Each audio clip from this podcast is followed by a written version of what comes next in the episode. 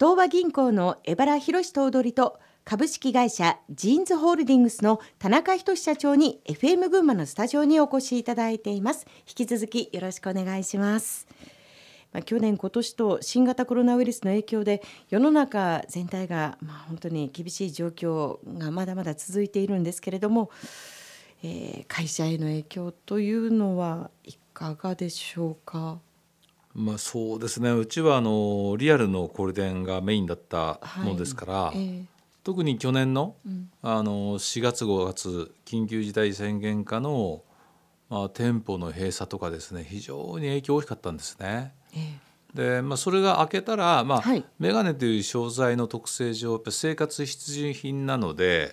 まあ、割に持ち直したんですけども、えー、でもまだまだこれからいろいろ予断を許さない状況の中でやっぱり新しいそのニューノーマルの時代に向けた販売方法のあり方とかですね出店のあり方とか、はい、まあ、かなりこう会社を見直すきっかけになりましたね。ああそうですか。えー、まあ改革みたいな感じですか会社の中やっぱりまあデジタルトランスフォーメーションっ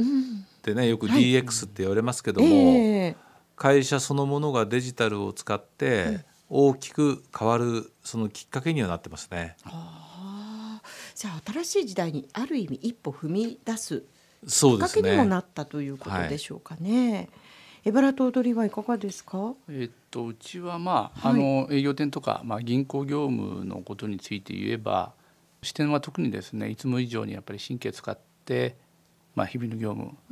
にまあ当たっているというのがまあ今現状なんですけどもただ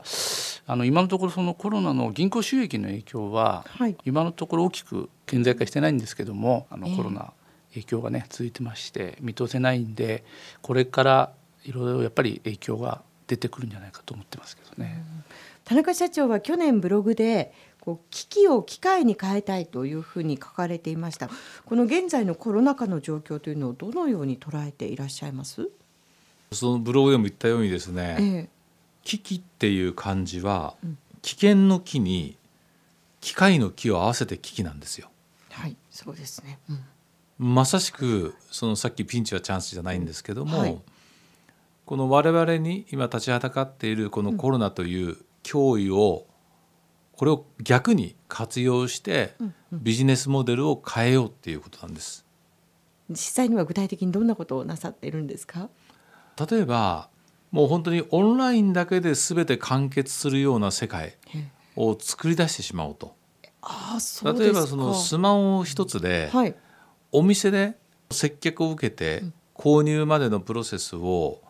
同じようなその満足度の体験をこの中で作れないかってことをやってますね。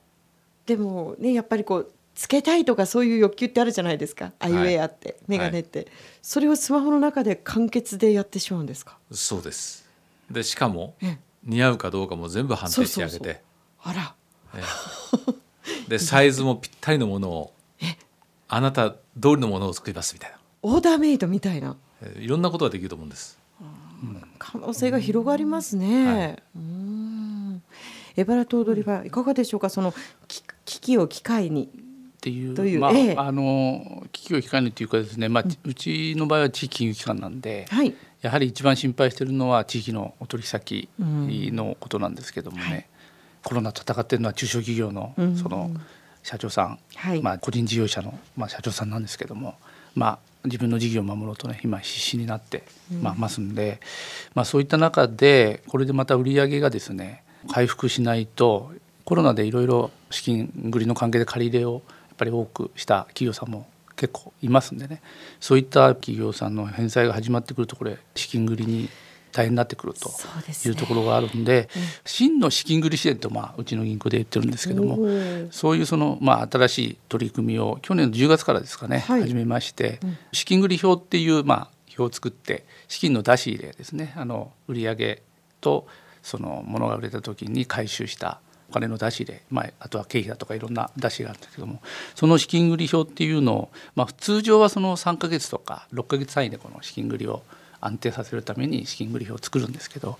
あのうちの場合はこの真の資金繰り支援ということで1年少なくとも年間の資金繰り表を作ってそれでお客さんが資金繰りを気にしないで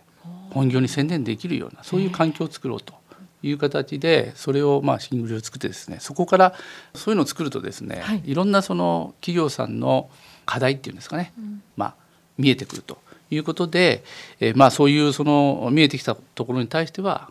ビジネスマッチングとか人材の紹介とかですね、そういう本業の支援をしてお客さんの企業の価値をですね、向上させるようにそういうそのお手伝いをやってるところですね。やっぱり技術、ね、いいプロダクトがあっても資金繰りに頭がいってしまったらそこの研究開発ができなかったりしてしまうけれども、はい、やっぱりそこ集中しなければ次の手が打てないですものね。そういったお客様へのフォローをなさっていらっしゃるんですね。えー、ところで最初のパートでお二人に新規事業や将来を見通す時に心がけていることを伺ったと思うんですけれどもエバラ頭取は時代をの求めるものというのを、まあ、キーワードに挙げてくださいましたよねそして田中社長はビジョンが大事だというお話をしてくださったかと思うんですけれども、えー、お二人が現在どのような分野や事柄に関心を持っていらっしゃるのかまあ、次の時代を見据えたビジネスや産業は何だと思うのかそのあたり未来のお話を少し伺えればというふうに思います。エバラトーいかがでしょうか？うん、やはりあの今まあウィズコロナ、まあこれからまあアフターコロナという形になっていくんでしょうけど、まあよく言われる非対面と非接触のまあニューノーマルっていうんですかね新しい、はい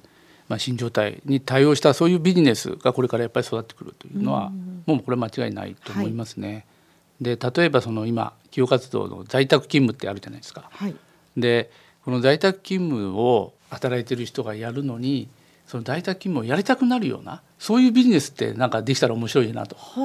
あ。の在宅勤務をやることがなんかその仕事をしてて楽しいんじゃないかと。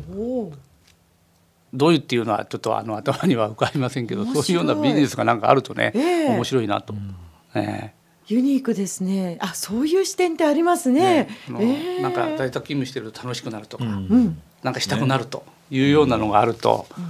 なんか面白いかななんて感じはしますけどね。田中社長はどんなお考えをお持ちですか？そうですね。あの企業のがこれからの成長には、はい、3つのレバーがあるっていうふうにまあ言われていてですね。はいで一つが新製品のとか新サービスの開拓ですよね。うんはい、で2つ目がそのバリューチェーンの生産性アップ、うん、で3つ目が地域生態系の構築って言われてるんですよ。で1つ目2つ目は商売やってれば当たり前なんですね。だけどその3つ目のその地域生態系の構築っていうのは、うん、まさにこれからの企業の在り方だなと思っていて企業がその本社なりお店を出して、はい、そこで売上ない利益を上げさせていただいていると。それをどうその地域に還元して、うん、そして根付くかっていうことが結構重要だって言われてるんですね。ですから我々はただその今全国で400数十店舗ありますけどもこの各出店している地域で我々のジンズというお店がどうその地域に貢献できるかっていうのを今模索している最中です。でその地域の方々が、はい、このジンズっていうブランドがこの町にあってよかったとで本当にありがたいって言われるような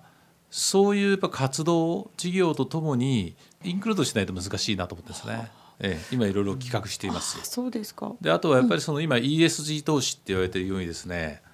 やっぱり企業が環境だとか社会に、はい、えー、いかに、えー、コミットしてるかっていうことが問われてるんですね。でそうじゃない会社はもう投資しないと